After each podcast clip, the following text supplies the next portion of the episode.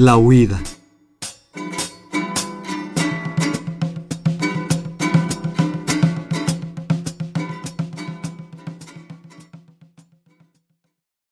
Entonces comenzaron a corretearme con perros y balas.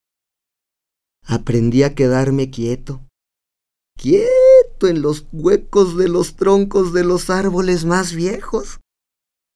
Días y noches me la pasé sin moverme, cuidando la vida que Dios me dio y que otros me habían ayudado a cuidar y que éstos querían quitarme. Y así, quieto en el hueco del árbol, fue entonces cuando la madera de los troncos comenzó a hablarme.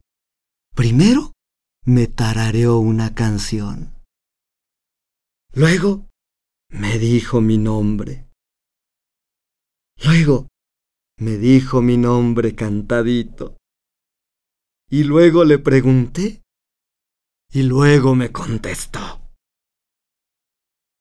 Así, la voz de la madera comenzó a decirme dónde estaban los zules que querían matarme y dónde los que me ayudarían.